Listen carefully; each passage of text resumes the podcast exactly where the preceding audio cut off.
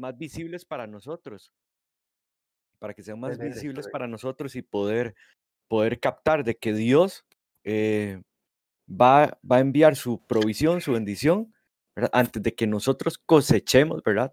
Para que refuerce esa cosecha, para que venga con más, con más nutrición, ¿verdad? Con mejores nutrientes y también antes de que nos toque sembrar o antes de que tengamos que sembrar algo, digamos, en nuestra vida, Dios va a enviar la lluvia temprana, que es para fertilizar la tierra en la que vamos a, a sembrar. Eso sería. sí, está muy raro. De hecho, digamos, el tema de, de ver a Dios interactuando activamente en los procesos de uno, en la vida de uno, en los momentos de uno, y esto está directamente a la necesidad de seguirlo. De hecho, digamos, les leo textualmente este, lo, que esta, lo que la guía mencionaba y que me parecía chiva, era que la palabra de proseguir directamente la que, lo que significaba era perseguir, correr tras algo, búsqueda o persecución. Básicamente eran cosas que se conectan con lo que es a estar determinados, a ser activos y ser ambiciosos en la búsqueda de Dios. Y esta, y dice, cuando tengamos esto, cuando, porque dice, conozcan a Dios, pero sigan persiguiendo a conocer a Dios. Sigan, de hecho, este, como puse a leer, que persistamos. ajá. Y de hecho, digamos, es, pero la, la, el ejemplo que estaba buscando ahí como comentarios bíblicos y cosas así, una de las cosas que decía era eh, que esta era uno de los ejemplos donde se tomaba de ejemplo lo que era la relación de un matrimonio con Dios porque hablaba de que eh, era un tema de conocer y la parte de proseguir era relacionada directamente a la intimidad que solo sucede en una relación matrimonial y que, y que se vuelve un deseo puro y, y desesperante de las personas hacia Dios. Entonces, lo que dice es, no solo conózcanlo, porque de hecho este, es, hay un paso inicial que todos nosotros tenemos ahorita, de que podríamos decir que hasta cierto punto conocemos a Dios, pero el, asunto es que, como más adelante, eh, igual les tengo otros versículos aparte para hablar de eso, el, la continua, la búsqueda es continua, la búsqueda no se detiene, es una persecución, es estar un día tras otro siguiendo y persiguiendo a Dios. Sí, aquí, aquí perdón, aquí este, a raíz de la búsqueda que nosotros tenemos de esa persistencia, ¿verdad? Como dice David, eh, no sé si han escuchado esta palabra, yo nunca la había escuchado, se llama aparejada. aparejada. Ah. No, no. Nunca. Que esta palabra lo que quiere dar a entender es que va a haber un efecto inherente, o sea, va a haber una consecuencia a raíz de. Entonces, es, es vacilón porque la consecuencia a raíz de que uno busca a Dios, de que uno persista en Él, este, ¿cuál sería? Va a haber una consecuencia. Y Jesús hablaba de esto, busca a Di. Hallaréis. Llama a Di. O se os abrirá. Ajá, entonces eh, es, es vacilón, o sea, no, no, Dios, digamos, no se va a quedar solo con el que uno vaya donde Él, donde, en que uno lo busca, en que uno persista, aunque a veces no lo vea, no lo entienda, no lo escuche, eh, no lo encuentre, Obviamente Él está en todo lado, pero Dios le gusta jugar este juego de escondidas de vez en cuando. Entonces, siempre va, a haber este, este, este efecto inherente de que Él va a aparecer, de que Él va a responder, de que Él va a, abrir. Entonces, eso alimenta nuestra fe y por eso es que, digamos, estos elementos a, raíz del, del, alba hay un, hay un efecto, ¿verdad? A raíz de la lluvia hay un efecto. Entonces siempre va a haber una respuesta y eso sería. Sí, de, de hecho, este, era una palabra, digamos, que, que con que lo que mencionaba David, digamos, la respuesta siempre va a haber, es el tema de la, la, la, confianza que eso genera en nosotros. De, por ejemplo, a día de hoy, ninguno de nosotros espera que mañana no salga el sol. Mm. Eh, inclusive, aunque vivan, digamos, por ejemplo, nosotros aquí en Costa Rica tenemos la ventaja de estar en la parte tropical del planeta, en la parte donde el sol nunca cambia, digamos, donde, donde por el tema de, la, del movimiento de la Tierra no hay estos cambios grandísimos de horario, pero a pesar de eso, este, inclusive Jesús a los fariseos les dijo como, este, qué increíble ustedes, desgraciados. Ustedes que logran reconocer las señales de los cielos, Sí, sí, sí. pero no logran entender la- lo que Dios quiere hacer. Inclusive, digamos, a pesar de eso, a pesar de que Jesús decía eso, que, que inclusive nosotros podríamos una mañana simplemente que se despierte nublado y cosas así, que, que sea todo cubierto, podemos tener la confianza y seguridad de que Dios va a responder, de que Dios va a estar ahí cada vez que nosotros lo busquemos. Y, y esto es la confianza que Él nos da.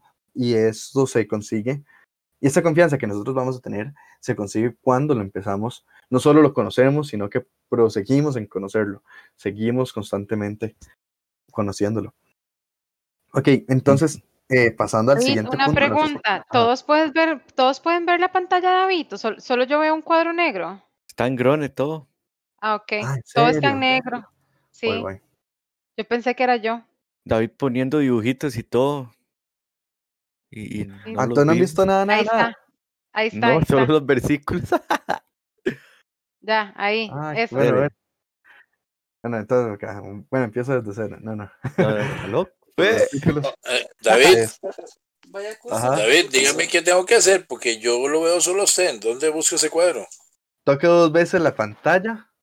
Busque entre los cuadritos que están ahí. Va a haber uno que sale como que dice ver transmisión. le transmisión. Ajá. Ese. Sí, porque vi un montón de caras ahí medias extrañas. Mejor pongo a ver transmisión. Qué lindo se ven Disculpe. todos. Qué Disculpe. lindo se ven todos. Me tenía que bañar. Pero ahí no, no sé qué veo ahí. Ahora sí, ya. Pero nada más un, un paréntesis rapidísimo antes de pasar al siguiente punto. Este, cualquier cosa, si ven ahí como un osito que, que está ahí, este, es que voy a grabar las, las diferentes llamadas que tengamos, pero las voy a subir en forma de podcast, porque así me consume menos espacio en la computadora y se me sube más fácil a internet. Entonces, este es un programa que, que graba las voces de todos nosotros. Eh, entonces, nada más que se me olvidó ponerles del puro principio. Sí, ahí lo- Craig, Craig nos asustó cuando dijo recording. Y yo, no, Craig, no, no. Ok. Yo creí que era alguno de esos impíos que se habían infiltrado al, al, al, es- al- ¿cómo llama? al Discord. bueno, Bueno, este, bueno. pasando ok, al siguiente, ya no me acuerdo quién era el que seguía leyendo el Proverbios. pero era el Proverbios 2 del 1 al 5. Acá.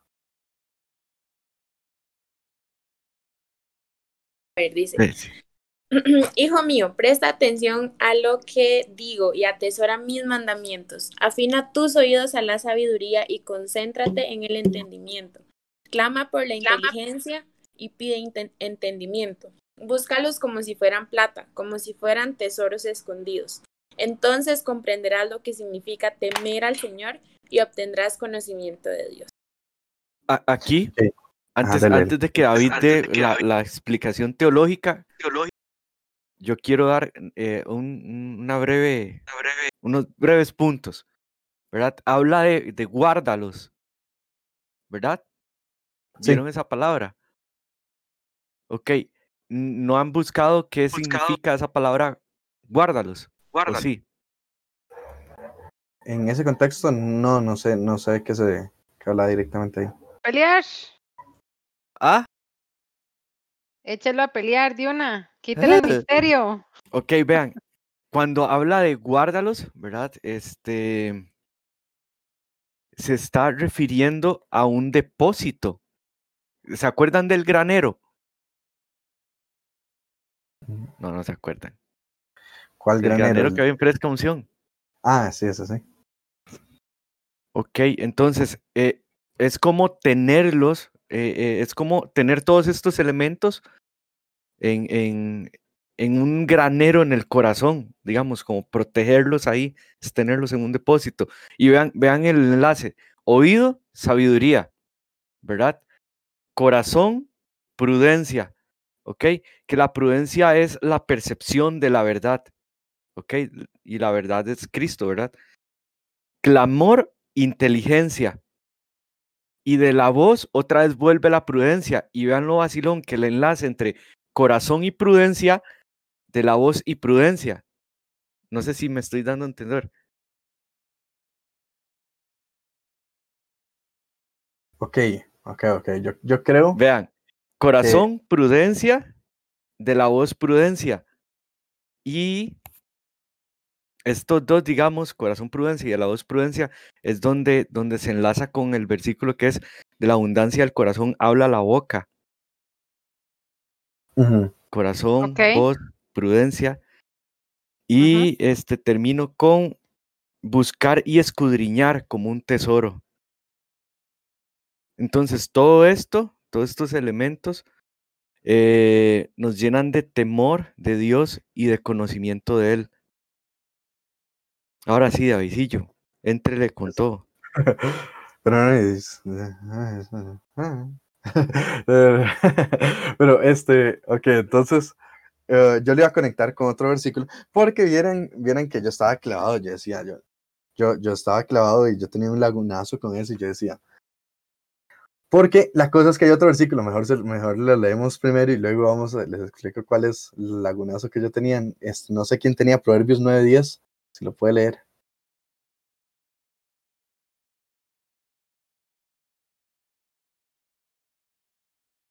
Ya, un- perdón, ese era, ese era yo. Ah. Sí, sí. Eh, bueno, comienzo de la sabiduría es el temor de Yahvé y la ciencia de los santos es inteligencia. Ujú.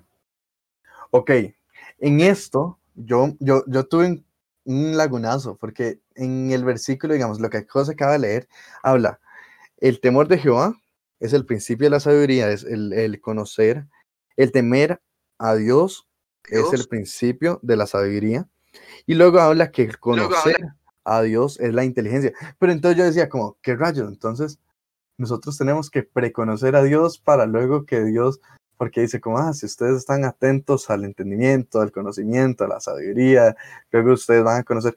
Pero, este, ahí, ahí fue donde ingresó la ayuda de Maddy. y Maddy fue como, como, no, es que usted no está entendiendo de que eso es un proceso y hay condicionales y cosas así. Entonces, la cosa es esta. es esta. Em, volviendo a Proverbios 2, 2 al 5.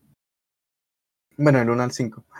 Eh, digamos, este, este tema, Digamos, este- digamos, habla mucho de lo que es Mucho de- la forma en que reaccionamos a la palabra, la forma en que reaccionamos nosotros, porque este, si ustedes ven, habla primeramente de lo que es, de como mencionaba hoy, de las palabras, del, dice, si recibieres mis palabras y mis mandamientos guardares dentro de ti, haciendo estar atento tu oído a la sabiduría, y luego empieza a poner Empieza- este, varios sí, dices, pone primero si recibieres mis palabras, luego si clamares a la inteligencia y a la prudencia dieres tu voz, si como a la plata buscares y las escudriñares como tesoros. Todo lo enfoca lo- directamente en un proceso de cómo nosotros reaccionamos directamente a la palabra de Dios y a lo que Dios está diciendo y lo que Dios está este, queriendo expresar. Debemos entender que parte, digamos, que, que la Biblia no es solo el- el- lo que tenemos como, como el mm, libro para recordar, digamos, sino que es la viva expresión de Dios hablando, porque eso era lo que hace a través del Espíritu Santo y eso lo vemos ahorita más, más adelante, este que, que les menciono ahí un versículo rápido que también conecta con eso. Y entonces, este, Entonces- conectando este versículo, Este, si ven, este, pueden Este, alguien leer rapidísimo, me parece como rápido. supervolando el de el de Mateo 13, 1, 9 al 10, de 1, a- de, ta, ta, Mateo 13, del Mateo 1 al 9. 13. Creo que le tocaba a mis papás.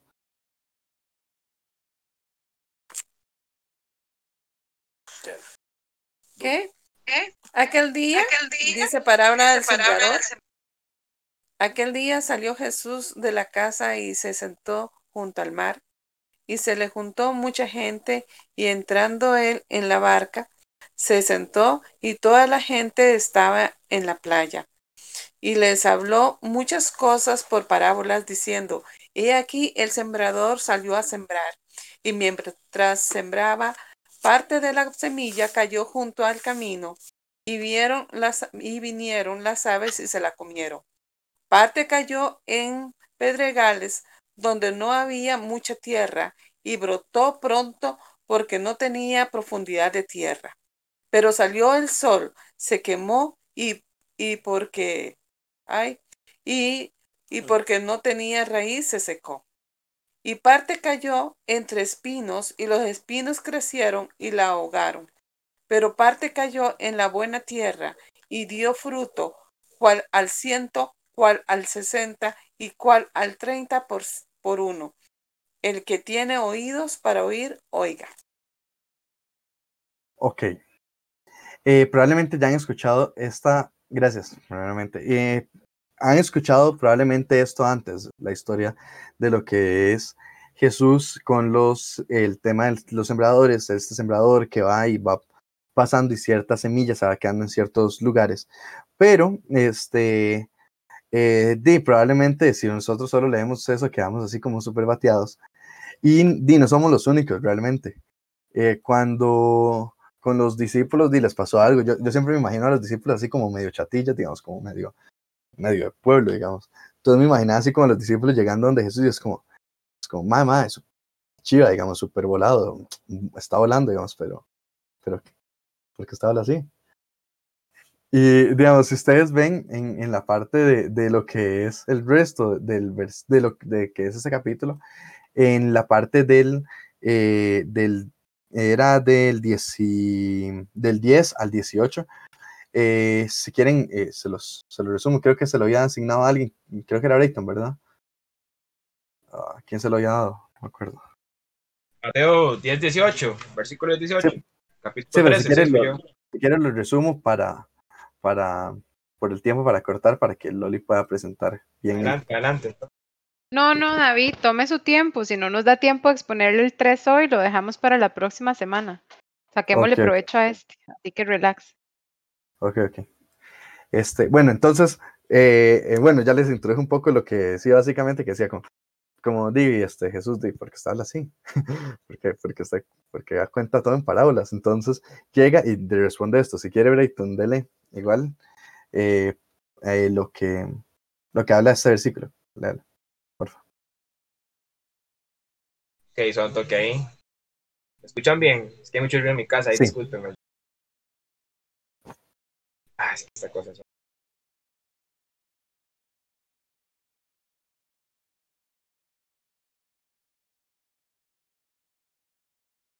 Un segundo, un segundo. Mientras que Brayton se prepara, quiero decir que estamos viendo el slide número uno. No sé si estás en ese o estás en otro.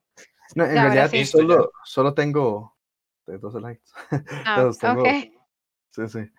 ok.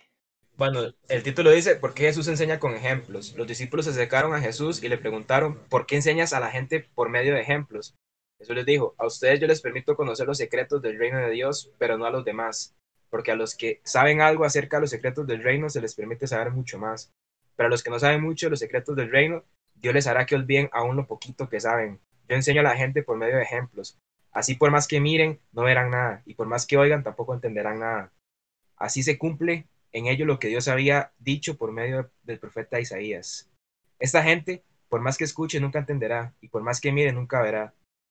Pues no aprende ni piensa, sino que cierra los ojos para no ver, y se tapa los oídos para no oír si hiciera lo contrario. Entendería mi mensaje. Cambiaría su manera de vivir, y yo lo salvaría. Pero a ustedes, mis discípulos, Dios los ha bendecido porque ven y escuchan mi mensaje. Muchos profetas y mucha gente buena hubieran querido ver lo que ustedes ven y oyen, pero no pudieron. Ahora, ah, bueno, y ahí después dice, ahora pongan atención y les diré lo que significa el ejemplo del campesino. Ya. Ok, entonces Jesús, eh, básicamente, digamos, conectando este versículo con el anterior, eh, con lo que era la parte de lo que leyó mi mamá y también lo que este, leímos de Proverbios 2 del 1 al 5, mucho de lo que habla acá es que Él nos da promesas, digamos, Él nos da promesas de cómo este, Él nos va a enseñar, Él se va a mostrar a nosotros, va a darnos temor de Dios para que nos quedemos a Él, que eso nos lleva a conocerlo. Y, pero sobre todo hay un tema de la reacción que nosotros tengamos a la palabra. Si, si ven, digamos, básicamente lo que se refería a este tema en, el, en Mateo 13, 19, dice, cuando alguno oye la palabra del reino y no la entiende, entiende, viene el malo y la arrebata lo que fue sembrado en su corazón y lo que fue sembrado en su corazón. Este es el que fue sembrado junto al camino. Entonces, si ustedes ven toda esa parte, viene Jesús empieza a explicar cada uno de ellos. Dice, en uno, este, en los que, en los que cayó en el camino, simplemente no entendieron la palabra eh, y esta palabra viene el malo y se las arrebata. Lo que fue sembrado fue arrebatado completamente. Dice, este fue el que se fue sembrado junto al camino. Luego dice, el que fue sembrado en medio de los pedregales, él escucha la palabra, recibe gozo, pero no tiene raíz. Entonces, su gozo es de corta duración, su crecimiento es de corta duración. Y cuando viene la aflicción o la persecución a causa de Jesús, a causa de la palabra, tropieza. Cuando, y Jesús es un experto, digamos, en ser una piedra de tropiezo. Si ustedes ven específicamente, él a, Jesús se le denomina como piedra de tropiezo porque Jesús era a los pecadores que corrían a hacer el pecado, Jesús era un pinche dolor de cabeza, no había forma de llamarlo de otra forma. Este, a Jesús les daba dolor de cabeza a las personas que corrían hacia el pecado y chocaban y, y tropezaban. Entonces, él dice, eh, cuando vengan, cuando esta aflicción que tienen que recibir por la palabra venga, van a, van a quemarse, van a desecharla.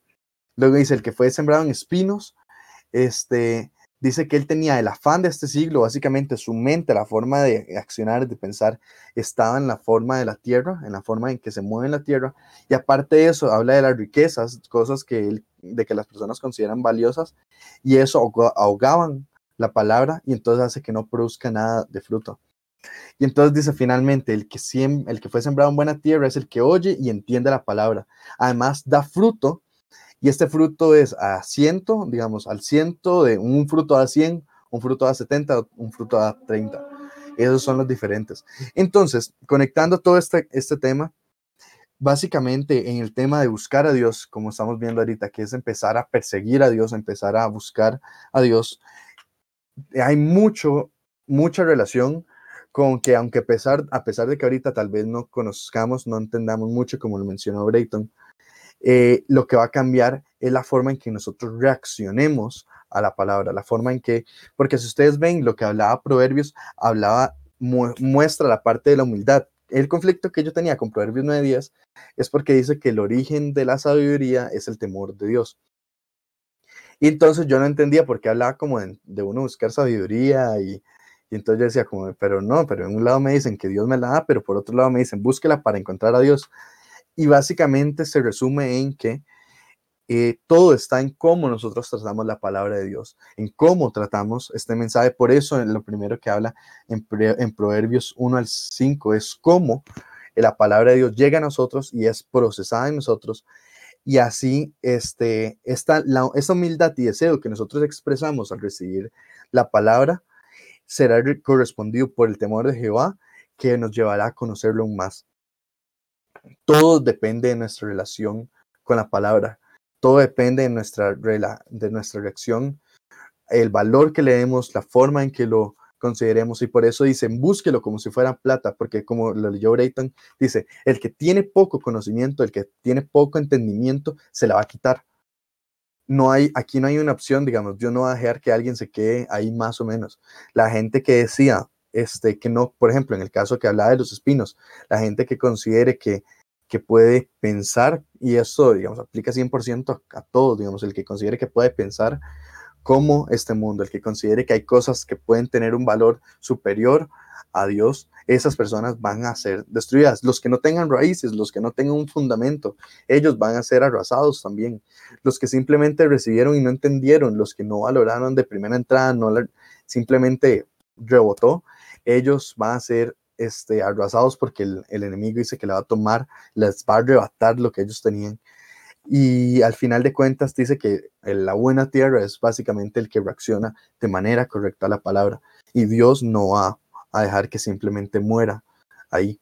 Entonces, em, en este punto, eh, lo, que, lo que habla la guía, les, les pongo ahí eh, cosas que, que resalté habla de que la escritura y la oración tienen una relación inseparable porque este, constantemente podemos pedirle a Dios conocer lo que Él se muestra a través de la Biblia a nosotros.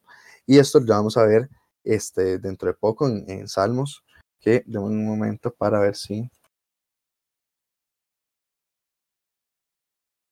no echa a nadie, ¿verdad? Por error, no. Vamos a ver. em, quedamos en Mateo 3. Sí. Salmos. Bueno, disculpen un momento para ver si ocupo repartirles. No, de momento no. Ok. Entonces, eh, básicamente, eh, ok, aquí hay una parte específica que la resalté, que lo que menciona la guía y que se conecta con lo que les vengo diciendo los versículos anteriores, que dice, existe una relación directa entre el conocimiento de Dios y nuestra reverencia o temor a Él. Existe directamente. Este, eh, dice, cuando, cuanto más lo conocemos, más lo respe- respetamos y honraremos con nuestras vidas.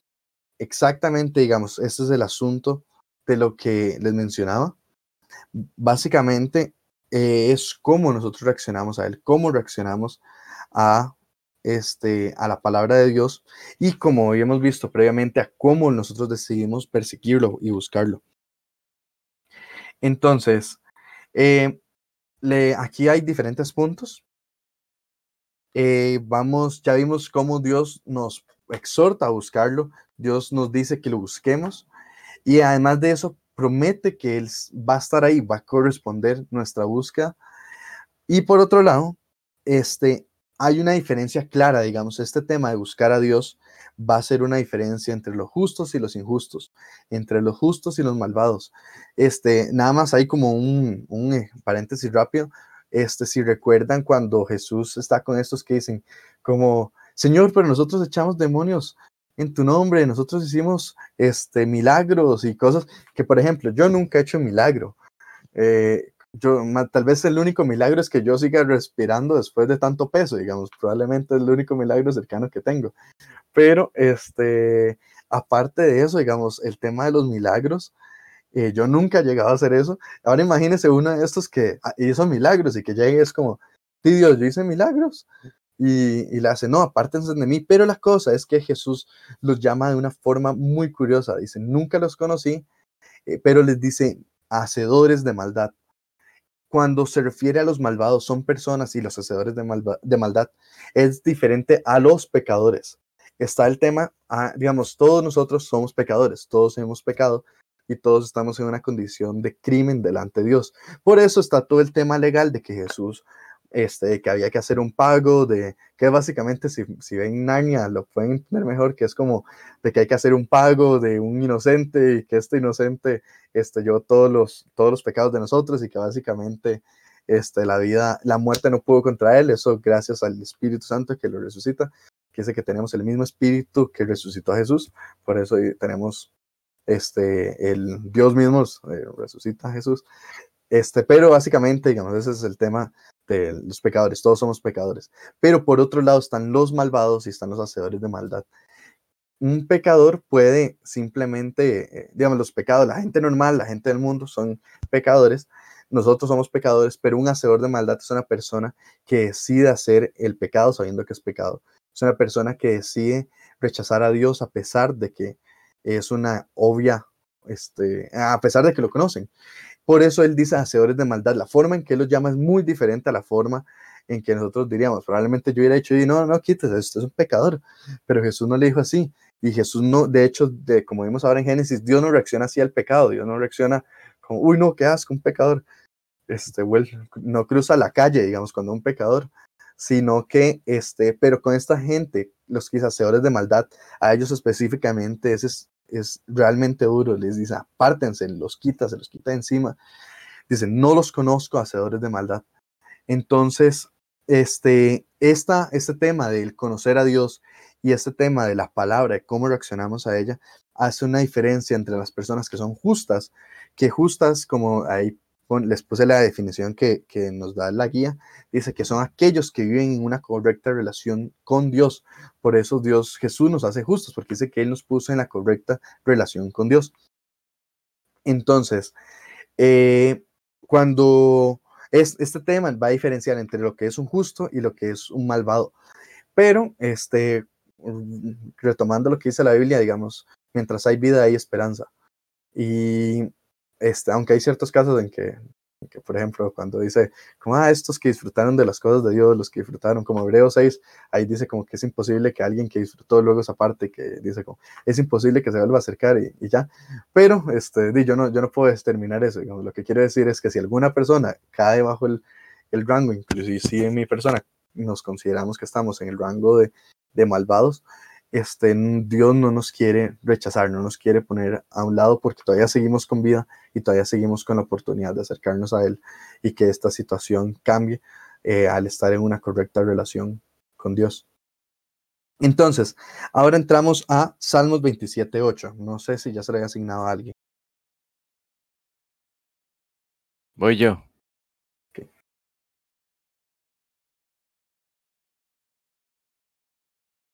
27.8, ¿verdad? Ajá. Mi corazón ha dicho de ti, buscad mi rostro, tu rostro buscaré, oh Jehová. Ok. Entonces, eh, aquí, digamos, esas características son propias de un, de un, de alguien que es justo. Les leo otra versión, que es la nueva traducción viviente. Dice, mi corazón te ha oído decir, ven y conversa conmigo. Y mi corazón responde, aquí vengo, Señor.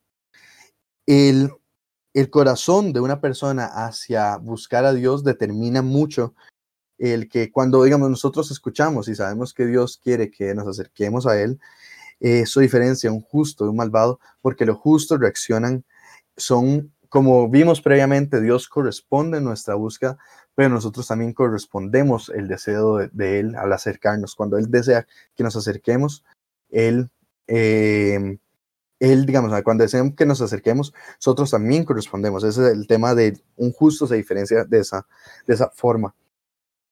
Eh, el, digamos, si ustedes ven, él dice, aquí vengo, Señor.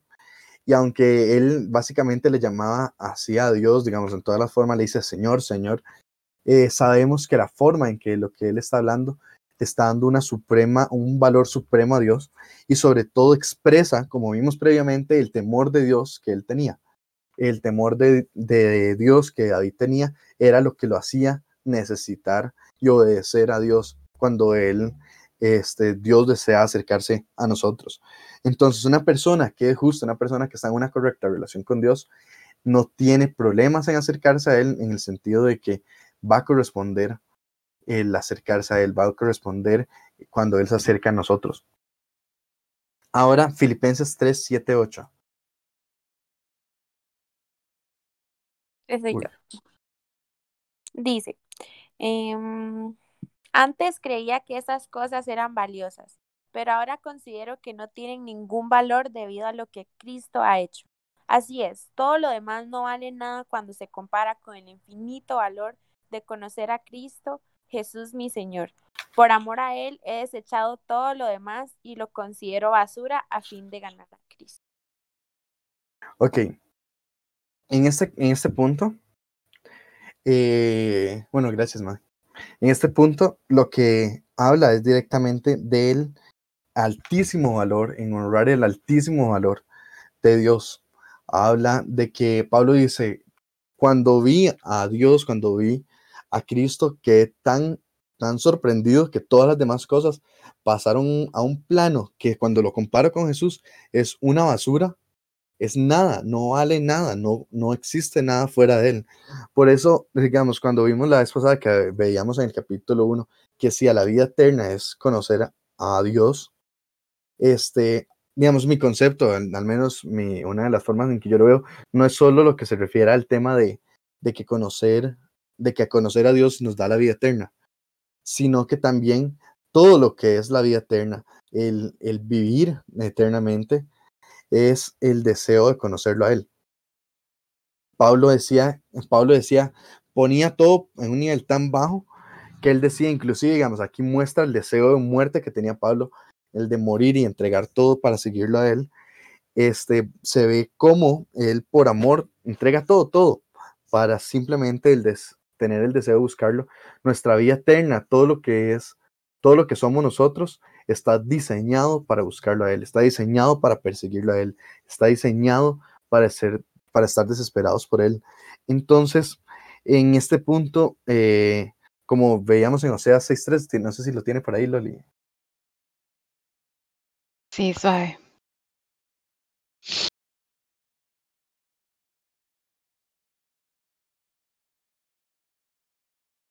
O sea, 6.3 dice, oh, si conociéramos al Señor, esforcémonos por conocerlo. Él nos responderá tan cierto como viene el amanecer o llegan las lluvias a comienzos de la primavera. Gracias. Este, digamos, como lo habíamos visto previamente, nuevamente muestra el deseo de buscarlo, el deseo de seguir buscándolo y que esto, desde mi punto de vista, digamos, sé que en algún momento hay algo en la Biblia que habla de esto, pero sinceramente no lo encontré, entonces por eso no les puedo decir el versículo exacto, pero básicamente, este, el, nuestra eternidad, todo lo que es, por eso Dios pone eternidad en nuestros corazones. Eh, si alguien tiene ahí Eclesiastes 3, 3.11, un momento. El de, no sé quién se lo di. Soy yo, perdón, un segundo.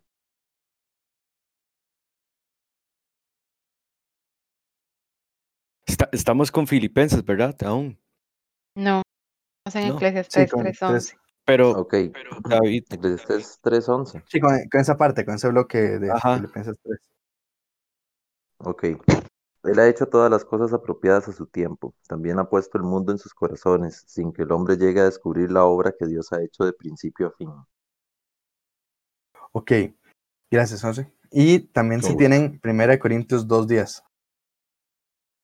No sé si se la di a alguien. Creo que eran mis papás.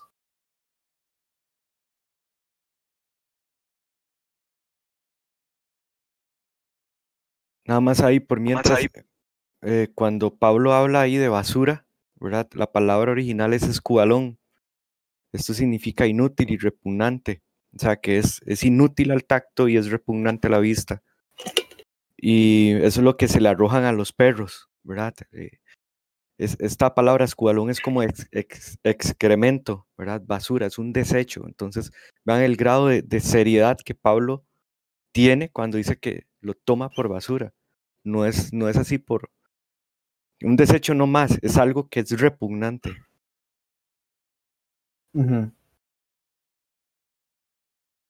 Sí, sí, sí, digamos. Y yo creo que en realidad, básicamente, este.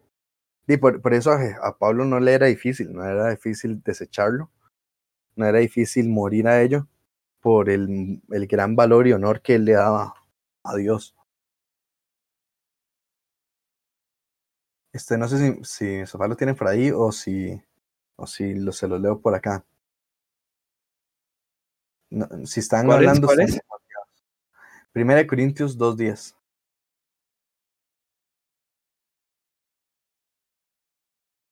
Una consulta. Entonces, Ok. escualón es inútil a tacto y repugnante a la vista. Ajá, Dijo David. sí, correcto. Es, es, es el hebreo de basura. Eh, o sea, que realmente no, no tiene eh, valor en esta tierra. ¿Lo leo yo? ¿Quién lo lee? Primera Corintios. Eh, si quiere, léale un toque y si, déme un toque porque creo que ahorita estoy viendo, creo que mis papás tienen un problema técnico, entonces voy corriendo. Ok. ¿Del 10 al qué? Ahí está. Dos días Solo el nada más. 10. Pero Dios nos las reveló a nosotros por el Espíritu, porque el Espíritu todo lo, ex- todo lo es- escudriña aún lo profundo de Dios. Otra vez, pero Dios nos las reveló a nosotros por el Espíritu, porque el Espíritu todo lo, ex- lo escudriña aún lo profundo de Dios. Ese escudriña le pongo una X. Escudriña. Dice en la nueva traducción Traducción viviente, viviente. dice, Pero, pero fue a nosotros a quienes Dios reveló estas cosas por medio de su espíritu, pues su espíritu investiga diga todo a fondo y nos muestra los secretos profundos de Dios. de Dios. Qué. Right.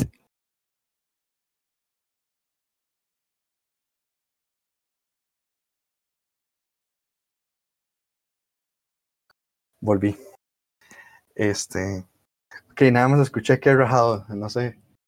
No sé qué El versículo en, en la versión de nueva traducción viviente Dice, pero fue a nosotros a quienes Dios reveló estas cosas por medio de su Espíritu, pues su Espíritu investiga todo a fondo y nos muestra los secretos profundos de Dios.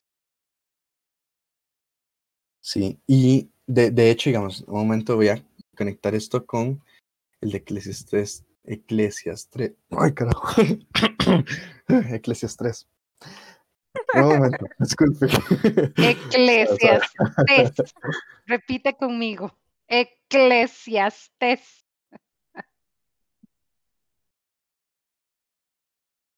Eclesias 3. El Eclesias 3. El Eclesias 3, sí, después del Eclesias 2. ya, ya. Eclesiastes, ahora sí. Dale. Eh, ok. Eh, en un momento, para Ah. abrirlo.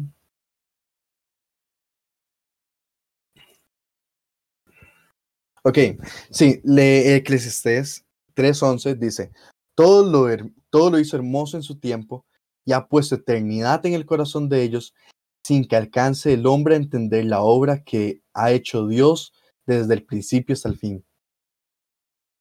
Eh, digamos, estos dos versículos eh, muestran que el, el, digamos, está todo el tema de la eternidad, está todo el tema de que Dios puso eternidad en nosotros, pero nosotros no lo llegamos a entender, nosotros no llegamos a comprender esto, pero este, esta forma en que Dios pusiera eternidad en nosotros está plenamente relacionado a la naturaleza con la que Él nos diseñó, con la intención con la que Él nos diseñó, que era este, el conectar con Él. Por eso dice que el Espíritu Santo nos muestra las cosas más profundas de Dios, muestra lo, oculto, todo lo que está en lo más profundo del digamos, lo que me parece muy rajado es que este, cuando uno empieza a filosofar de lo que es la eternidad y, que Dios se creó la eternidad, pero que a la vez Dios es más grande que la eternidad porque nada contiene a Dios, entonces la eternidad está contenida en Él.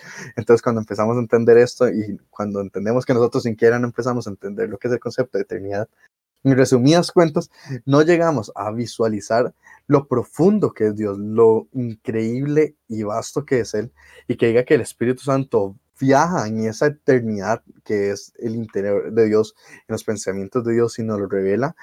Primeramente, somos muy dichosos y segundo, este, esto también está muy conectado con la eternidad que tenemos en nosotros, porque este, simplemente en la búsqueda que nosotros vamos a tener con Él va a ser para siempre.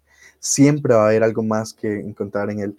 Y eso no es por un tema cliché de que siempre hay algo nuevo en la Biblia, digamos, sino que de verdad el Espíritu Santo constantemente nos viene a mostrar lo que está en lo profundo de Dios y sigue mostrando, este, inclusive tiene la capacidad de estar en lo profundo de nosotros porque es el Espíritu Santo tiene esta capacidad de viajar en la eternidad, digamos, y mostrar esas cosas. Entonces, conectando con lo que veíamos, hay una prioridad suprema en conocer a Dios. Hay tanto en Dios, hay tantas cosas que toda nuestra vida, todo lo que somos, es para conocerlo a Él. Por eso Adán y Eva no apenas conocían un principio y eso que eran las personas más perfectas que han pisado esta tierra después de Jesús. Ellos fueron el concepto más puro después de Jesús. De- después de ellos empieza a generarse, digamos, y ya las personas que conocemos ahora pasaron por generaciones de generación y que ahora a través de Jesús empezamos a recuperar el ADN propio de Dios. Por eso es que nacemos de nuevo del Espíritu.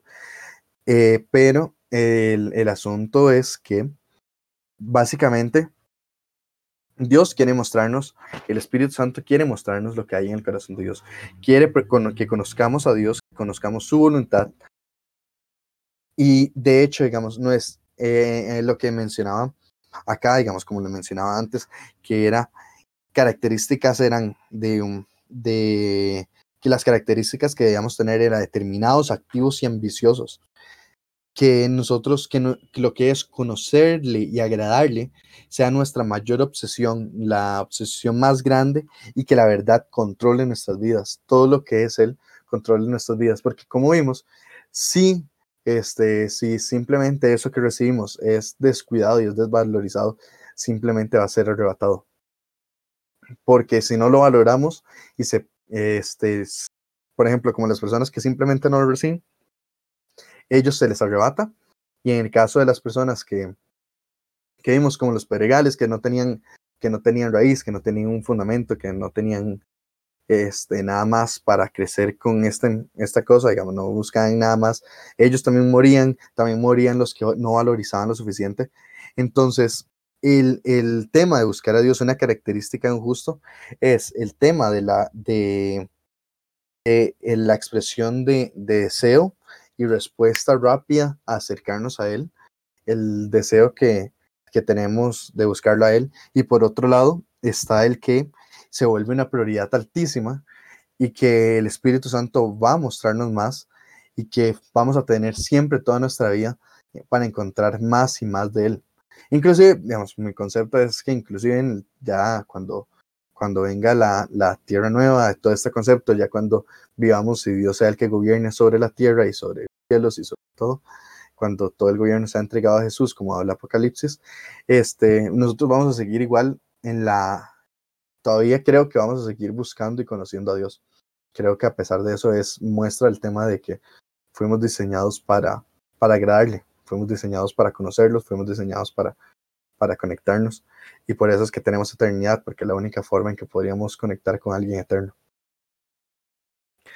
Entonces, este, ahora pasemos al otro lado, al lado oscuro de este asunto, que es con la gente, este, o que podemos ser nosotros, digamos, que se refiere a los malvados. Eh, ok, en estos hay una nueva serie de versículos que este, eh, voy a igual a, dictárselos en, en, orden de que los veo acá.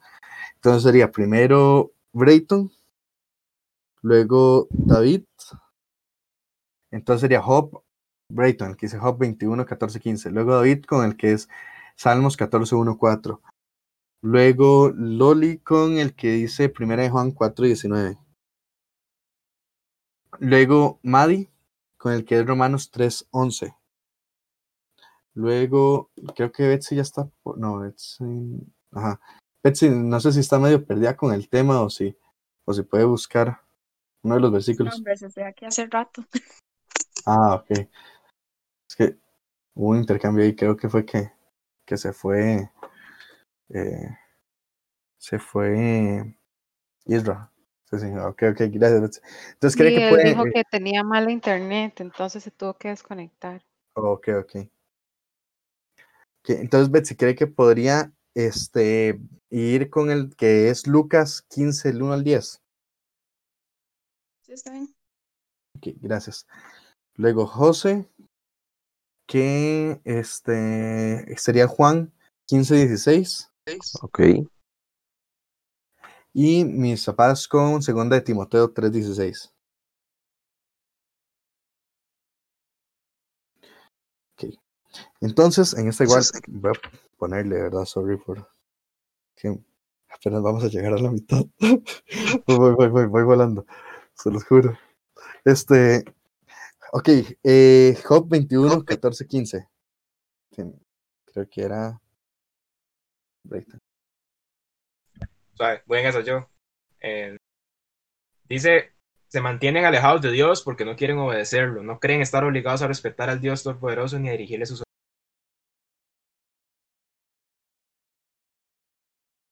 ¿Sabe que se le cortó ahí? No, solo se me cortó a mí. No se escucha nada, no se escucha nada. Se me, como en la parte final se, Sí, se me sí se de que escucha, sí se escucha. Lo repito, Eh, sí, pero sí, a mí se me cortó solo el pedacillo final. dice, se mantienen alejados de Dios porque no quieren obedecerlo, no creen estar obligados a respetar al Dios Todopoderoso ni a dirigirle sus oraciones. Ok, gracias. Ok, entonces veamos el otro lado de, de la cara de esta situación. Este, eh, básicamente, eh, aquí nos muestra una característica de los malvados, que aquí lo llaman malvados, digamos, este, que es la, las personas que rechazan activamente Dios. Este, y, y, ok, en este punto, aquí no entran los ateos. De hecho, en el siguiente versículo van a ver que tampoco se refiere a los ateos. Aquí no entra la gente pecadora común, este, aquí no entra la gente que ni siquiera ha escuchado de Dios. Este, Eh, inclusive yo creo que no entran aquellos que inclusive han rechazado el Evangelio del todo, sino que se refiere a aquellas personas que conociendo a Dios, en- sabiendo quién es Dios, teniendo una, un entendimiento básico de Dios, deciden, o inclusive un entendimiento mayor, digamos, pero deciden rechazar a Dios, porque si ven, ellos le hablan a Dios directamente, digamos, no es, eh, por ejemplo, yo hubo un tiempo en que yo detestaba a Dios, pero yo sabía que, que, que, digamos, que al final de cuentas yo tenía que darle respuestas a Dios, digamos, yo sabía que, que al final de cuentas eh, iba a tener, terminar chocando con él, quisiera o no. Entonces, eh, aunque yo dijera como, yo, es- yo inclusive para molestar a la gente cristiana del colegio, les decía como, ah, sí, este, eh, si Odín quiere, si Zeus quiere, con tal de, con tal de que los cristianos se enojaran, eh, solo para fastidiar la vida, digamos. Y ellos, no, no, ¿cómo va a decir eso? No, Zeus no existe, existe Dios. Y otros eran un peor, era que tenía que decirles Yeshua o Yahvé y cosas así, si, si no decía, inclusive decirles Dios estaba mal, digamos, era decirles, y aún así, decirle Zeus, algo así, era, era una blasfemia altísima y era muy divertido, lo lamento. Pero el asunto es que eh, estas personas, ellos dicen, vete, no queremos nada de ti ni de tus caminos. ¿Por qué debemos obedecerte? ¿Por qué tenemos que orar? No queremos orarte. Dicen, este, ¿en qué nos aprovecha el que oremos? Entonces, características de personas malvadas, personas hacedoras de maldad, personas que rechazan a Dios. Son personas que rechazan a Dios activamente y no solo a Él, sino a sus caminos. Dice, no queremos conocimiento de sus caminos, no queremos saber de ellos, no queremos obedecerlos. Eh, hay, hay una búsqueda de ganancia. Ellos, digamos, cuando buscamos una ganancia en Dios, ellos decían como, ¿qué ganamos de que de orar? ¿Qué, ¿En qué nos va a servir? Eh, entonces, digamos, inclusive esto, digamos, podemos tener problema cuando consideremos que cuando vamos a orar no sea para conocerlo a Él, sino que, este, como David dec- decía, digamos, al final de cuentas, inclusive nosotros llegamos a un punto donde vomitamos nuestras propias vidas y, y yo sé que tenemos conflictos y tenemos mil y un cosas, pero eh, Pablo daba, daba todo por conocerlo a Él, daba todo y no daba todo simplemente por pedirle cosas a Él, no era daba todo para que Dios le arreglara la vida, sino que el, el concepto que Él daba, la prioridad que Él le daba era por el deseo de conocerlo a Él. Entonces, cuando una, una persona malvada no está interesada en conocer a Dios, más allá de ganar algo de Él, eh, por eso decían, ¿es en qué? ¿En qué aprovechamos el, el orarle? Y además de eso, este, no hay honra, no hay amor, no hay ningún tipo de mérito a él. Este, entonces, de hecho, digamos, en este punto también entra el tema de ser autosuficientes, porque ellos consideraban que, de que ya no era necesario. Y de hecho, este, este para mí, para mí es uno de los puntos principales de por qué Adán y Eva se separan de Dios, era por el concepto de ser autosuficientes, de poder tener una vida separada de Dios sin, sin que les doliera, así como estas personas lo hacen, poder tener una vida que, que no obedezca a Dios, porque dice que no es, no es solo que no quieren conocer los caminos, sino que no quieren obedecerlos, no quieren servirle a Dios y aparte de eso, este, no lo honran ni, ni lo valoran.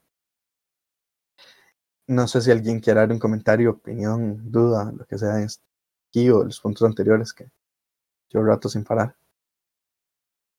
Si no, Este versículo de, de Job es, es, o sea, nosotros estamos acostumbrados a hablar de ellos, no estamos acostumbrados a hablar de nosotros.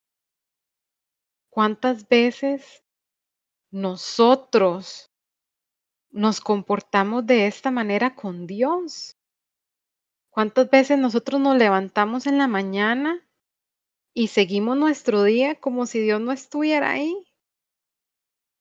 Y eso es lo que, o sea, eso me, me impacta demasiado de este versículo y de, de varios versículos anteriores, cómo nosotros somos tan ajenos a lo que nosotros, a la nuestra propia maldad.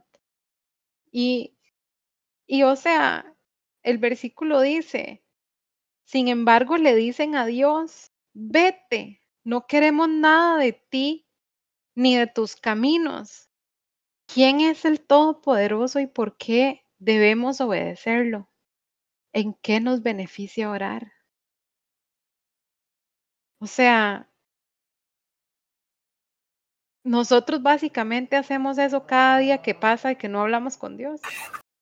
Cada día que nosotros dejamos pasar y decimos, es que tengo sueño, es que qué pereza, es que cada día que nos vamos a acostar sin hablar con Dios, estamos pasando al frente de Él y estamos diciéndole eso, ¿en qué me beneficia orar?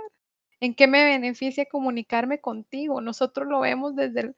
Por eso Job, por eso Dios se sonó a Job al final, porque Job hablaba desde afuera, proyectaba, él creía que él era tan justo, pero esto, este versículo está hablando de mí, está hablando de mi relación con Dios. Y el otro versículo en Salmos 27, 8 que dice, mi corazón te ha oído decir, ven y conversa conmigo. O sea, Dios nos, nos dice esto todos los días. Nuestro corazón, porque nosotros hemos recibido el Espíritu Santo. Dios dice a nuestro corazón así, dice, mi corazón te ha oído decir, ven y conversa conmigo. ¿Y cuántas veces nosotros ignoramos eso? Nosotros ignoramos eso, ignoramos que el corazón de Dios nos está llamando. Entonces realmente el versículo de Job, Job habla como si él fuera ajeno al proceso, como si fueran los demás los que están pasando al frente de Dios y le cuestionan en qué nos beneficia orar. Pero realmente eso somos nosotros.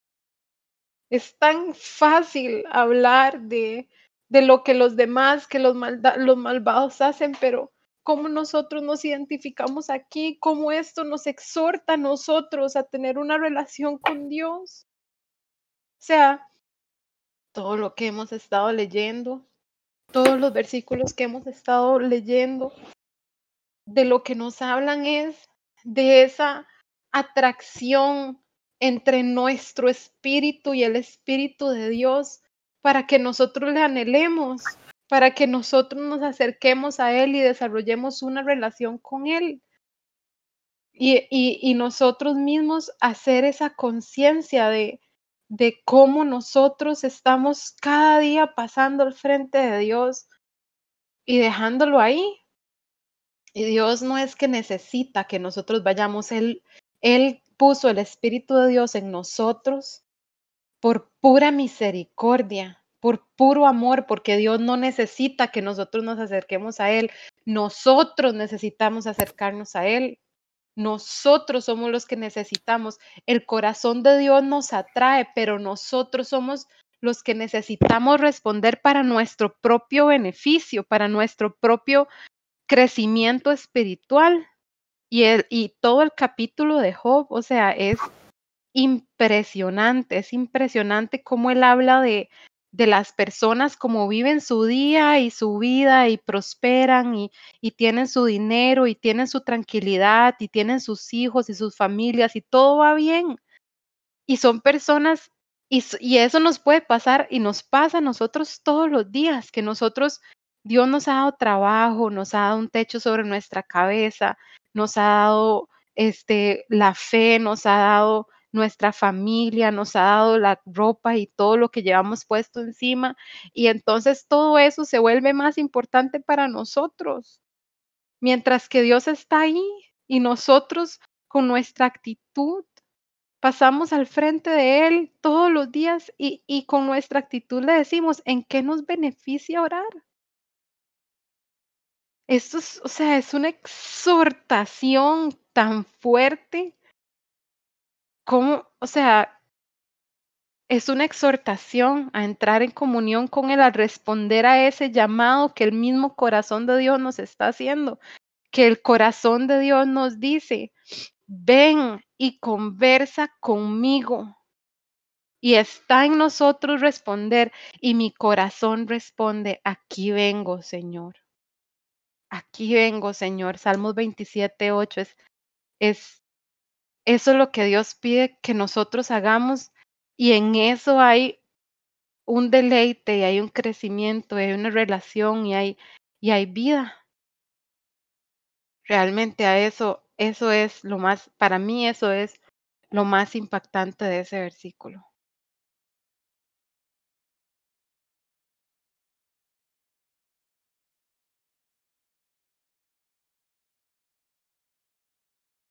¿Quién le... Continúe, continúe. Sí, sí. No, pero muy chido, ¿verdad? Gracias por compartir. Y sí, de, de hecho, con lo que se mencionaba, eh, básicamente, el, el versículo antes de este, el 21, 14, el, el, el 21, 13, di- habla de esto, específicamente lo que usted mencionaba, de, de la, el- la falta de, se puede decir como de dolor, la falta de, de necesidad, la falta de, de sensación, porque ellos dicen, pasan sus días con prosperidad y luego van a la tumba en paz. Eh, di, básicamente es, es disfrutar la vida, digamos. básicamente es que di, vivir día a día. Y, y de hecho, digamos, todo este versículo, este, en realidad es, es quejándose, realmente, digamos, no hay otra forma de decirlo, digamos, es diciendo como, di, los malvados la pasan bien, los malvados este, van a tener, tienen sus hijos crecen, sus hijos prosperan, este, y de hecho, digamos, y eso podría ser nuestro enfoque de vida, el 100%, pero eh, Job lo que expresa es que esta, esta gente que él veía que, su, que era exitosa y todo, final de cuentas tenían una falta de sensibilidad a Dios, sabiendo quién era él, sabiendo este, lo que él, que, que él quería que se acercaran este, porque ni siquiera es que eh, Dios, digamos, en este caso ellos lo echan, echan a Dios, digamos, ni siquiera era que, ni siquiera es que decimos, ¿para qué buscar a Dios? Sino que dice, vete, no queremos nada de ti. Están echando, básicamente escupiéndole en la cara. Y dice, y ellos, y estas personas son las que van a la tumba en paz, son los que pasan sus días con prosperidad, pasan sus días teniendo días exitosos, digamos, le cambiamos el término de prosperidad a éxito, pasan sus días con éxito y luego van a la tumba en paz, pero tienen la, la frialdad de, de, de simplemente no interesarle y desecharle y escupirle a Dios en la cara. Y, y de hecho, digamos, todo el versículo este, eh, es, es básicamente Job quejándose, eh, todo el capítulo de Job quejándose, porque dice como, "Ay, que va a castigar a los hijos, Dios qué va a hacer, Dios no hace nada en contra de ellos. Pero al final de cuentas, eh, bueno, además del tema de todo el infierno, no sé sí, que tocó. eh, estas personas eh, tienen la capacidad de vivir así, digamos, como decía Loli. En realidad, este, es, muy fácil para nosotros vivir así, porque, digamos, si lo pensamos, sería muy chido tener todos los días éxito, que todos nuestros días sean exitosos, que nuestra vida sea exitosa, pero ser tan insensibles de, de desechar y escupirle a Dios y que no veamos ganancia ni en obedecerlo ni en conocerlo, porque ellos directamente en el 15 dicen que no lo dicen quién es el Todopoderoso. Ellos eh, desechan este, desechan el deseo de conocerlo, el deseo de, acercarse y desechan toda forma de, de acercamiento a él, digamos, es toda forma de, de conexión. Y bueno, y conectando este, este versículo, esto que Loli nos mencionaba, con el versículo con el que sigue, que es Salmos 14, 1 al 3, pero no sé quién le tocaba. Creo que es a David. Salmos 14, 1 al 4, más bien.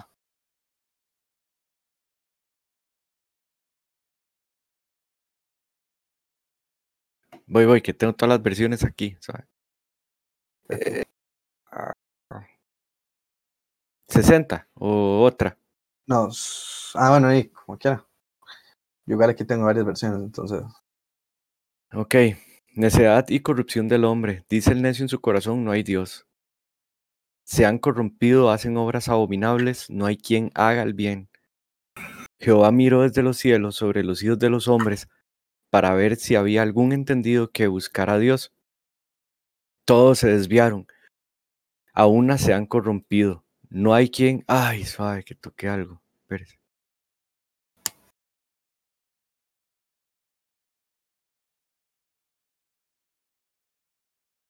Dio al 3, ¿verdad? Eh, al 4. No hay quien haga lo bueno, no, no hay ni siquiera uno. no tienen discernimiento todos los que hacen iniquidad, que devoran a mi pueblo como si comiesen pan, y, Jehová no- y a Jehová no invocan. Y listo. Gracias. Em, ok, en este...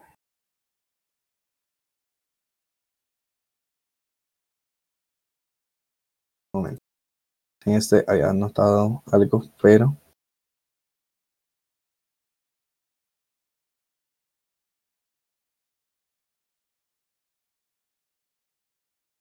Eh, bueno, la cosa es, que en este punto, digamos, eh, igual creo que no se refiere, digamos, en este punto no se refiere a, a los ateos nuevamente, no se refiere a, a decir como, ah, es que los que está hablando aquí son la gente que, que cuando llegó el Evangelio, digamos, decidieron no aceptarlo, sino que se refiere directamente a, a personas que tienen la opción de conocer a Dios.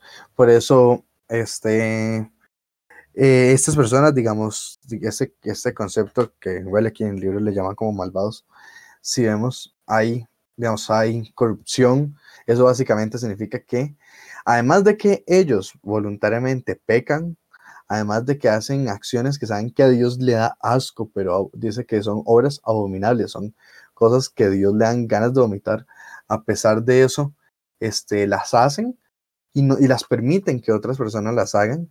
Dice que no hay quien haga el, el bien. Eh, no hay sabiduría, no hay interés en Dios ni en sus caminos. Dañan y devoran como cerdos. Esto significa inclusive, digamos, Jesús decía en ese concepto del tema de los cerdos, Jesús decía que a las joyas no se le daban a los cerdos, pero en este, en ese concepto se refería a que las joyas eran lo santo. Si usted no le da lo santo a una persona, este, que vaya, que no lo valore, se le da una joya a un príncipe, se le da lo santo a una persona que lo logre valorar, porque los cerdos se las devoran y además de eso atacan a las personas que se las dan. Y, y este, básicamente, de hecho, ni siquiera hay un interés en empezar a buscar a Dios, ni siquiera hay un nivel de deshonra tan alto, este, que simplemente lo desechamos. Podemos llegar a un punto tan, tan duro que este, que nuestra forma de ser, nuestra forma de vivir, sea la expresión misma de que Dios no existe. Y que toda nuestra naturaleza exprese que Dios no existe, que todo lo que nosotros vivimos muestre que Dios no existe.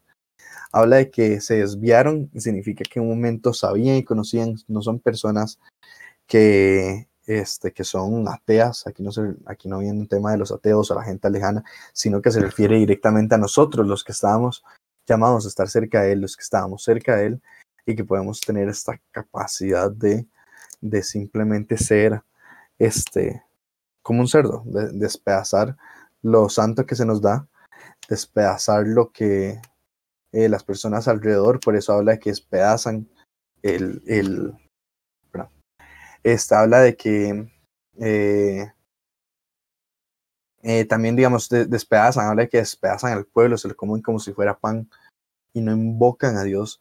El, digamos, en resumidas cuentas, esto conecta mucho con lo que Loli nos mencionó ahorita y lo que, y lo que veníamos viendo, que es esta, esta falta de, de desinterés, esta falta de, esta falta de interés, esta falta de, de desearlo y que termina expresándose de muchas formas. Digamos, aquí es otra de las formas que termina expresándose, que digamos en la anterior hablaba de un rechazo activo de personas que le escupían en la cara, pero aquí habla de un rechazo que es más suave, porque habla de que en su corazón, no habla de que ellos anden diciendo Dios no existe. En su corazón, este, este como rebeldía pasiva, digamos, se podría llamar, este, habla de que se corrompen, de que ha, hacen obras abominables, no hay nadie que haga el bien. Directamente, 100% una forma de expresar que Dios tampoco este, vale de nada. Dice que no hay nadie que siquiera esté interesado en hacerlo, no hay nadie que ni siquiera esté dando un paso inicial. Este, dice, en, en otra versión dice, en el, en el Salmo 14.4, dice, ¿será posible que nunca aprendan los que hacen el mal? Devoran a mi pueblo como si fueran pan y ni siquiera piensan en orar al Señor. Y Y, digamos, insisto, digamos, esta, este tema no, no habla de gente, de los ateos, no habla de la gente que ya rechazó a Dios y que murió y que, digamos, como habla en la Biblia de los pecados de muerte y todo ese tema, habla de personas, en este punto habla de personas que, que en su corazón es donde lo dicen, simplemente en su forma de vivir, en la forma en que actúan, en la forma en que reaccionan ante Sí. Él, todo expresa lo contrario a, a Dios. Simplemente es, digamos, lo, lo que me refiero es, es tan peligroso, no hay otra forma de decirlo, porque es, es, dice en su corazón, que lo dicen en su corazón, ni siquiera, es más fácil en el anterior que, este, que al menos ellos lo expresaban de una manera más activa, y a pesar de eso, como nos decía Loli, eh, igual puede ser de una manera tan pasiva como simplemente cada día este, escupirle a Dios en la cara cuando Él quiere estar con nosotros y nosotros no ver ningún beneficio en estar con Él ni en conocerlo. Y en este caso es aún más y se expresa en, en todo lo que son nuestros frutos, en todo lo que somos, que nos desviamos, permitimos el pecado, hacemos pecado. Este, no hay ni siquiera deseo en sabiduría, no hay interés en Dios y sus caminos. Y podemos manejar lo santo como si fuera este excremento, poder masticarlo y despedazarlo y herir a personas que más bien nos vienen a, a- nos vinieron a dar esto y que llegan a ver un nivel de deshonra tan alto que, que digamos que es, sí, una, no hay otra forma de decirlo, que es como una, escupirle a Dios en la cara. Aquí hay algo importante, digamos, eh, están enlazados, ¿verdad? Job y Salmos, esos dos versículos. Cuando se refiere eh, en Job, es más que todo porque las personas lo rechazan, más que todo por su conducta que por sus palabras. Es como cuando Jesús fue a la tierra de los Ga- Gadarenos, ¿verdad? Y el pueblo al final de ese, de ese capítulo, en Mateo 8:34, el pueblo le dice a Jesús, salga, váyase. O sea, no te queremos aquí. Entonces, igual pasa en, en los salmos, en, en lo que el salmista está, está indicando. Es, es un rechazo a Dios más de conducta que solo de palabras. O sea, las acciones definen lo que está en el, en el corazón. Y, y todo es muy atinado, digamos, porque tanto en Job como en Salmos hay preguntas donde quién es ese Dios y se ignora la verdad o la realidad de quién es ese Dios. Entonces, eh, ahí se repite donde Jesús habla y decía que con sus actos eh, definen más que con sus palabras. No, no sé si lo recuerdan ese pasaje, cuando Jesús ah, dice que con sus, con sus actos honran más que con sus palabras, una cosa así. Pero le damos vuelta, ¿verdad? Y, y- y con los actos se define la realidad de lo que tiene la persona más que es lo que habla o lo que profesa su boca. Y al día de hoy, con muchas situaciones que hemos estado experimentando en nuestro entorno, hemos visto personas que fueron creyentes, hemos visto personas que, que y, lo hemos visto en toda nuestra vida creyentes, ¿verdad? Gente que era, uno los veía cantar, los veía orar, los veía ahí eh, muy bonitos en la iglesia, en cuatro paredes, pero llegó un punto donde su realidad se expuso. Y no sé si recuerdan eh, lo de John Bevere, este, cuando él está hablando en Afabel, de que cuando es- está el tiempo del juicio y Jesús está juzgando, ¿verdad? Y Jesús dice, "Ah, ok, tírenlo, al, al, amárrenlos y tírenlo al, al, al foso, ¿verdad? Al, lugar de, de perdición. Y que en ese momento, al, al ellos tener esa sentencia, las, las personas que eran condenadas exponían lo que realmente tenían. Entonces empiezan a maldecir, empiezan a, a, a- a odiar a Dios, a profesar maldición hacia Dios. Entonces, lo mismo está pasando ahorita, digamos, con estos versículos. Hay gente o hay personas que quizás en algún tiempo hablaban cosas buenas, pero sus acciones definieron lo que está en su corazón.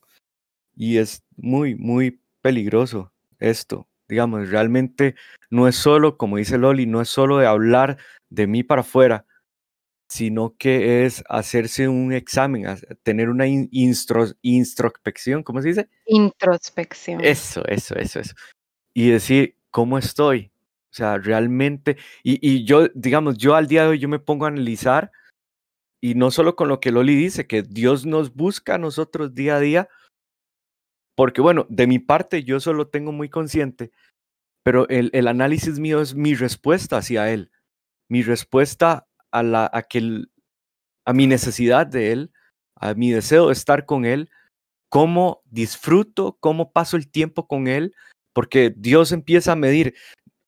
Aquí mis apuntes, digamos, yo tengo que Dios empieza a, a- en este salmo dice, Dios miró, lo, lo, no sé si lo ubican en el salmo, donde dice, Dios ¿Cuál miró, salmo? en Salmo 14, del 1 al 3. Que dice que Dios buscó, que andaba buscando. Ajá, ese El buscar Señor es mira ver, desde los cielos en el es ver. es ver. Ese ver no es de, de, de observar, sino que es deseo de escudriñar, de, de, de meter las manos y empezar a escarbar, ¿verdad? Y ser testigo. Mientras Dios está escarbando, está siendo testigo de lo que hay dentro de, de la persona. Entonces yo me pongo a analizar, Dios continuamente me ve, se ve en donde estoy yo, tiene el deseo de saber lo que hay dentro de mí y empieza a escarbar de mi interior para ser testigo de qué es lo que hay aquí adentro. Y él no va a llegar y decir, tienes esto y tienes lo otro, sino que si ustedes ven los salmos, Dios empieza a, a- a trabajar dentro de la persona. Y mi corazón respondió de ti. Y, y mi corazón tuvo esta inquietud de, de ti, de, de lo que tú querías. No sé si me voy a entender en esta parte. Digamos, Dios va a empezar a poner dentro de nosotros el querer como el hacer, pero es nuestra decisión, es nuestra elección si lo hago o no lo hago. No sé si me voy a entender. Sí. Sí, Entonces, chicos, es, es muy delicado esto. Es muy, muy Sí. delicado. Perdón, ¿me escuchan ahora? sí, don José. Sí. ¿Me escuchan? Sí, señor. Señor, Así es que hace un rato tuve problemas con el audio. Quería entrar hace ratito. Eh, Loli, quiero decirle que yo sé que Dios puso eso en tu corazón. Lo que dijiste salió desde lo más profundo y, y eso me llevó a pensar en, en mi propia vida. eh, en, en cuánto tal vez conocemos eh, texto, cuánto conocemos palabra. Bueno, hablo de mí, cuánto conozco de texto, cuánto conozco de palabra, pero cuánto conozco de Él. Cuánto lo conozco a Él. Este, y eso me llevó a un texto que, que está, si lo quieren buscar, en Jeremías 6:16. Quiero que lo busquen, tal vez si lo tienen ahí a la mano y yo lo voy a leer. El Señor hace una exhortación a, a, a un pueblo, pero le dice esto por medio del profeta en el 16. Le dice, así dijo Jehová, paraos en los caminos y mirad y preguntad por las sendas antiguas, cuál sea el buen camino y andad por él y hallaréis descanso para vuestras almas. Pero vean la respuesta. Mas dijeron, no andaremos. Y, y ese texto a mí me, siempre me ha golpeado, se lo digo con toda honestidad, pero hace, me golpea en el corazón cada vez que, que, llega a mi vida porque eh, a veces nos, nos ocupamos tanto y a veces nos preocupamos tanto por, por, por llenar de necesidades externas, por cumplir trabajo, que está bien, hay que cumplir un horario, eh, pero a veces nos ocupamos tanto en nuestro tiempo fuera de, de labores, de, de, llenarnos tanto de cosas, de, de actividades, de, de, cosas que al final de cuentas se van a quedar, se nos van a quedar aquí. Y la exhortación que hace ahí la, la palabra, el, el profeta, es de, hablando en el nombre del Señor, dice, deténgase, deténgase en sus caminos, haga un alto y mire. Eso es como cuando uno va, le voy a contar una historia rápida, una vez este, eh, con una persona que trabajaba, una empresa que trabajaba yo, este, yo era chofer de, bueno, aparte de las poquitas, poquitas cosas que sí era chofer del técnico en refrigeración y nos fuimos para hacer unas visitas ahí por Siquirres, creo que era por esa zona, Guapiles, y había que entrar a la Herediana. En ese entonces, estoy hablándole hace casi 30, más de 30 años. Entonces, cuando ahí no sé cómo será ahora, en ese, momento, en ese entonces, este, nosotros no sabíamos que al entrar ahí entrábamos a una zona que lo que ven eran potreros, pocas casas. Entonces, todas las calles se veían iguales. Y ya llegamos al lugar, pero nos metimos tarde porque no sabíamos que era tan adentro. Ya cuando llega, veníamos a salir era de noche. Y resulta que pasamos una zona y yo llegué a un lugar donde, manejando, donde no sé, algo me dijo, vas mal, vas mal, vas en una ruta que no es. Y, no le digo que fue una voz de Dios, sino como que vuelvo a ver y digo, yo esto no me parece haberlo visto. Y le cuento que no había muchas casas para tener referencia, ni negocios, ni nada de eso. De hecho, no había una que otra casa por ahí. Y me detuve. Hice algo como este texto en la vida real y me detuve. Vi una casa por allá, me bajé del vehículo, fui y les pregunté. Digo, disculpe, nosotros vamos de salida. ¿Hacia dónde me dirijo? Me dice, ustedes van al Cairo, era un lugar ahí no sé dónde. No sé, no llegamos ahí por dicha. Me digo, hey, no, no, digo, no es para ir por donde vamos, lo que tenemos que buscar era en la ruta del Surquí. Y me dice un señor, bueno, devuélvanse, son tres, van a pasar tres cruces y antes de un puente doblen a la izquierda y eso los va a sacar. No había señales de tránsito, no había nada. Y cuando ya veníamos de vuelta, este, eh, yo vi un puente, le digo al, al, técnico, digo, es por aquí. Me dice, no, no, aquí no es. Le digo, no, es por aquí. Digo, y me voy a ir por aquí. Digo, pues resulta que sí encontramos la salida. ¿Qué, qué, hizo, ¿Qué hizo que encontráramos la salida? Que me detuve. Que entré en conciencia de que iba por una ruta equivocada. Que iba a un lugar que no era el correcto. Que, que, que eso me podía llevar no sé ni a dónde. O sea, yo no conocía el Cairo, no sé si lo que habían ahí eran drogos o qué, no conocía esa zona. Y, y, el poderse detener uno y devolver y devolvernos y escuchar, muy importante. Escuché bien a la persona, el técnico no lo escuchó. Sí lo escuché bien de las instrucciones que me dio, me devolví y entré por donde era y pudimos salir. Si fuéramos así, yo hablo en primera persona, no hablo de ustedes, hablo de mí. Si José Brenes fuera esa persona que escucha al que sabe por dónde hay que caminar. Se detiene y busca la ruta correcta. Si aquí dice, dice preguntar por las sendas antiguas. Oye, y a veces, y, a veces hablo, sigo hablando en primera persona. Yo puedo vivir mucho de, de, historias, de vivencias pasadas, puedo vivir de lo que hice, es que yo fui, es que yo prediqué, es que yo dije, y, dije, dije, y todo el tiempo pasado si yo por lo menos me devolviera a mis inicios de, de, de, cómo vivía mi corazón una pasión por Dios, cómo eh, me anhelaba estar con tiempos con él, de ir a vigilias, de servirle, de estar, de estar, de estar con él. Eso es el pararse y ver hacia atrás las sendas antiguas porque eh, se puede vivir mucho de un pasado recordándolo, pero ¿cuál es mi presente?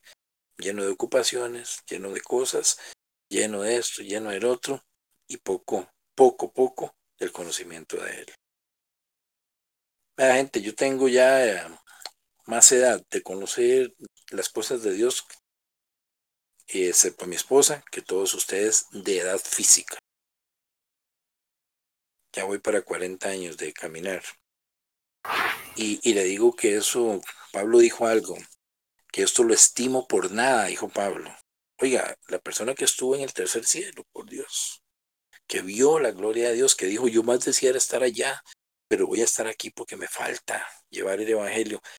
El decir, estimo todo lo que he logrado por, nada para alcanzar el reino. Cuando Jesús estaba en la tierra, y por ahí busqué ese texto, dice que, que el reino de los cielos es comparable a, una, a un buscador de, de, de perlas, que es que cuando la encuentra, va, vende todo, todo, todo, todo, con tal de comprarla. ¿Qué es? Me deshago de todo lo que no me sirve para comprar lo que me sirve, lo que, lo que tiene el gran precio. Qué importante, eh, y doy gracias a Dios por haberlo puesto en tu corazón, este, Loli, porque yo sé que eso salió de ahí lo profundo. Muchas gracias.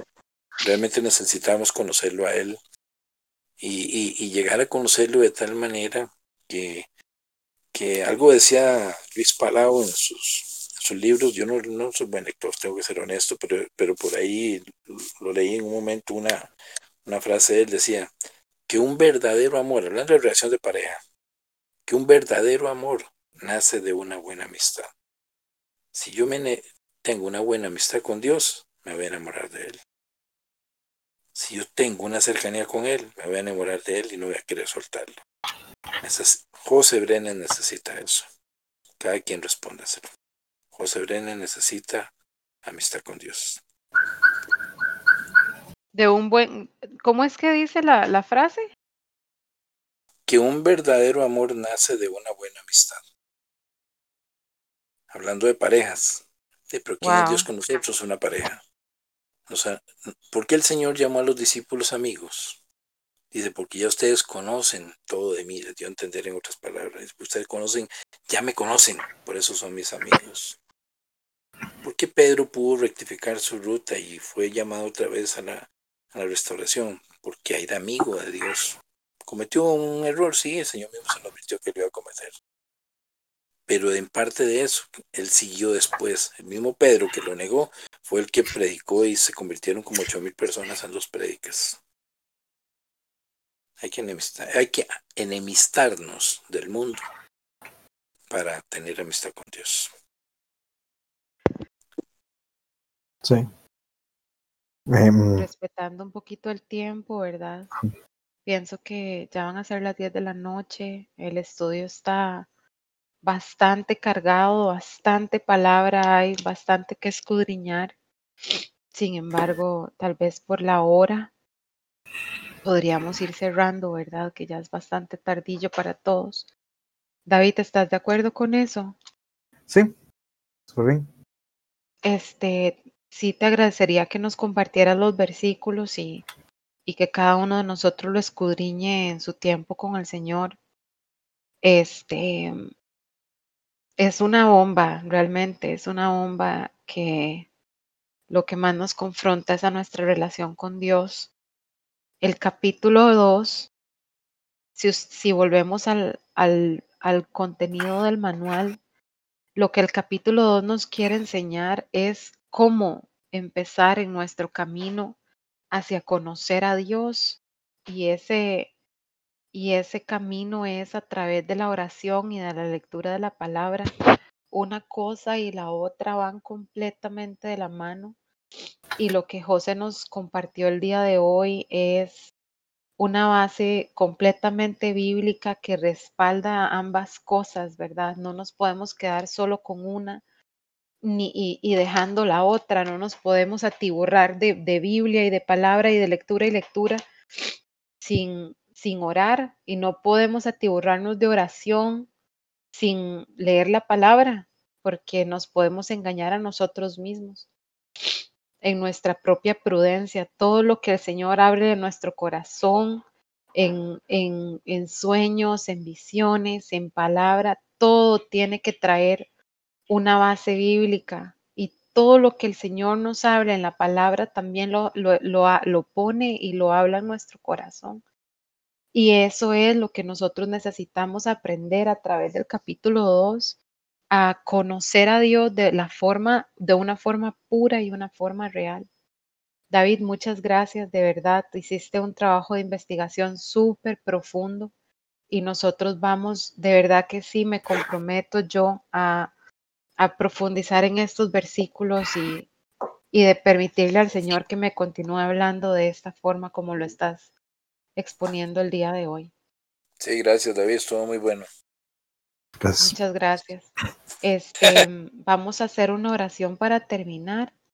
Les agradezco de verdad a todos por haber permanecido hasta las 10 y, y bueno, ansiosa de que llegue el próximo viernes, de verdad que sí.